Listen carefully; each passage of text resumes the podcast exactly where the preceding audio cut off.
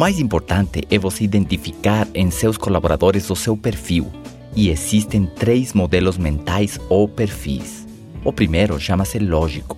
Este perfil se caracteriza por ser muito objetivo, prático, analisa cifras, calcula e projeta. E é muito bom para organizar e liderar. Ele tem visão. Seus pontos negativos podem ser que acaba se tornando controlador e pode forçar a barra em alguns casos para conseguir produtividade da sua equipe. O segundo perfil é aquele que chamamos operacional. Ele foca na execução. É bom ter pessoas desse perfil na equipe, pois, se dadas as instruções certas, você sabe que eles fazem acontecer. São ótimos para cumprir tarefas e ajudar as equipes a avançar.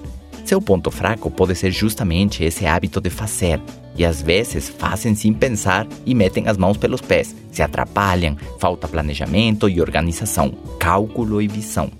E o terceiro perfil é o criativo ou emocional. Ele cria empatia com a equipe, é sensível às necessidades do grupo, ótimo para lidar com atendimento a cliente e para juntar o grupo em atividades externas. Cria aquele ambiente que permite relaxar do trabalho excessivo.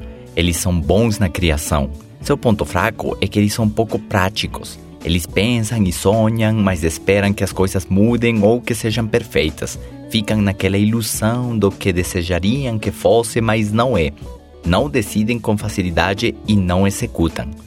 Existem testes que identificam o seu perfil e, de acordo a isso, você pode usar melhor o seu potencial e da sua equipe.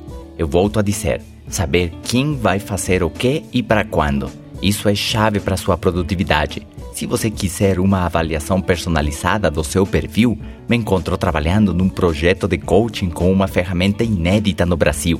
Ainda é uma surpresa, mas ela vai ser anunciada em breve. Porém, se você quiser deixar o seu e-mail no meu site www.pablopaucar.com.br, pode ser das primeiras pessoas em ficar sabendo quando seja lançado no mercado em português.